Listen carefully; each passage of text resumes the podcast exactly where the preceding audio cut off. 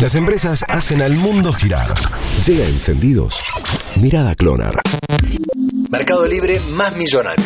Ya lo habíamos dicho hace algunas semanas con el comienzo de la cuarentena. En esa ocasión era Amazon la que multiplicaba sus ganancias. Ahora la empresa fundada por Marcos Galperín, que sería la versión argenta de la norteamericana, alcanzó un récord histórico en su valor.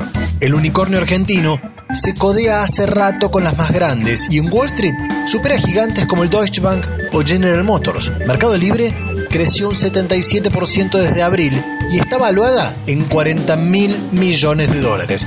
Para que se den una idea, la compañía vale 22 veces más que IPF.